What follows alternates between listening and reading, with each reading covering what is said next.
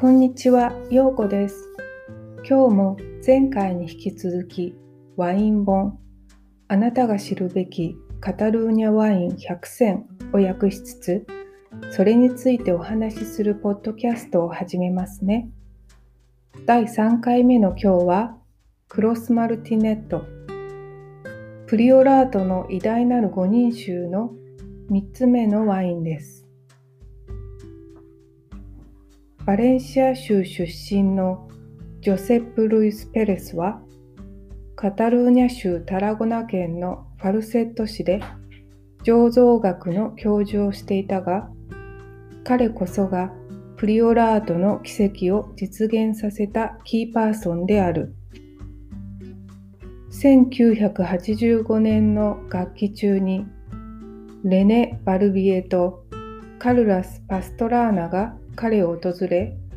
プリオラートでハイクオリティワインを作る提案をした。この2人に関しては前回と前々回を聞いていただけるとご理解いただけます。その提案は尋常ではなかったがとても明確なものだった。その提案とは自分たち自身のブドウ畑を所有し共通のワイナリーに所属し1種類のワインを作りそれぞれが違うエチケットつまりラベルをつけてボトリングをするそしてそれぞれ独自で自分のワインを1瓶1500ペセタ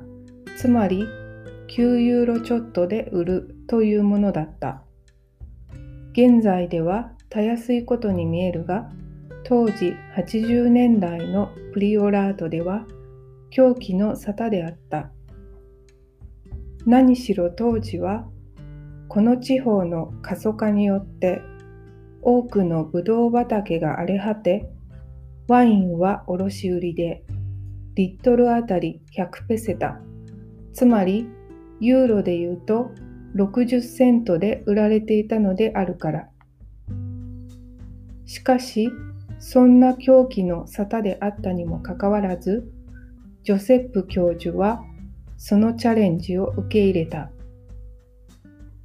それから3年の間にブドウ畑とワイナリーを用意し、1989年に共通のワインを作り上げた。このワインを作るのに彼は大変な重労働をした。しかしこのワインを売るのにはまさに汗と涙ものであった。大都市のタラゴナでもバルセロナでも一本も売れなかった。そしてさらに難しかったのは1992年にそれぞれが自分たちのワインを作るために離別した時だった。幸運にも1993年マドリードの専門誌に認められ世界の半分を渡り歩くようになったのだった。その後4年分のヴィンテージを売り彼のワインクロスマルティネットを作り上げた。今日、ジョセップ・ルイス・ペレスは、マス・マルティネットというワイナリーのオーナーであり、また、バイリャックというワイナリーで、歌手のルイス・リャックのビジネスパートナーでもある。彼のクロスマルティネットワインは、プリオラートのあの偉大な功績者たちが、老教授つまりジョセップ・ルイス・ペレスをいかに尊敬していたかがわかるワインである。ガルナッチャ、カリニエーナ、シラー、カベルネ・ソーヴィニオン、メルローから作られ、オークダルで22ヶ月熟成されている。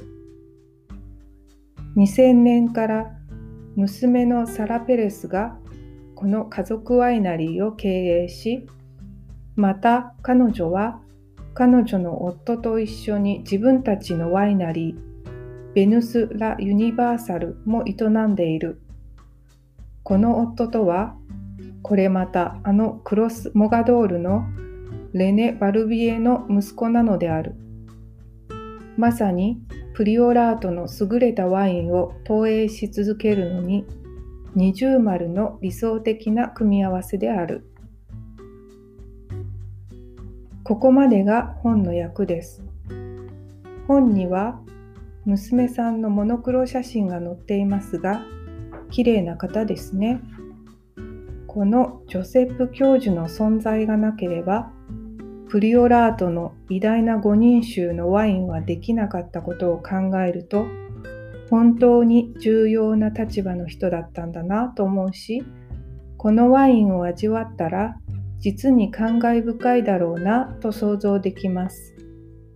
日本にはこのワインは入ってないんじゃないでしょうか。ちなみに前回のクロスダロバックは驚いたことにまだ入荷してないんですよ。ということで、今日もお聴きくださいましてありがとうございます。また次回までお元気でお過ごしください。